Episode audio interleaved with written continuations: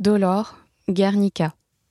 En janvier 1937, la République espagnole sollicite plusieurs artistes, Picasso, Miro, Calder, pour orner le pavillon espagnol de l'exposition internationale des arts et des techniques appliquées à la vie moderne. Cette exposition doit ouvrir à Paris l'été 1937. Les premières idées dessinées par Picasso sont bouleversées par le bombardement de la ville basque de Guernica le 26 avril 1937. Le massacre est commis par les escadrilles nazies avec l'appui des fascistes italiens à la demande des nationalistes espagnols. La presse fait connaître les événements le 28 avril. Picasso abandonne le thème du peintre et son modèle, qu'il était en train de réexplorer, et décide de faire du bombardement le thème de la peinture à venir. La composition est nourrie par les images de presse, et cela contribuera à lui inspirer le choix final du noir et blanc.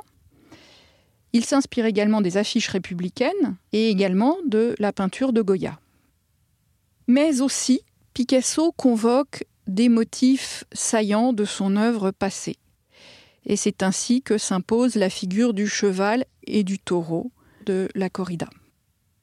Ces motifs évoquent autant ses propres tensions intimes qu'elles expriment des affrontements fondamentaux, affrontements entre l'ombre et la lumière, entre la vie et la mort.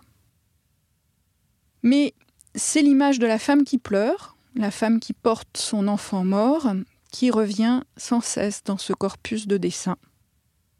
Le visage figé par l'effroi, ravagé par les larmes, violemment marqué par le crayon graphite, qui s'acharne parfois jusqu'à créer des béances noires dans la représentation.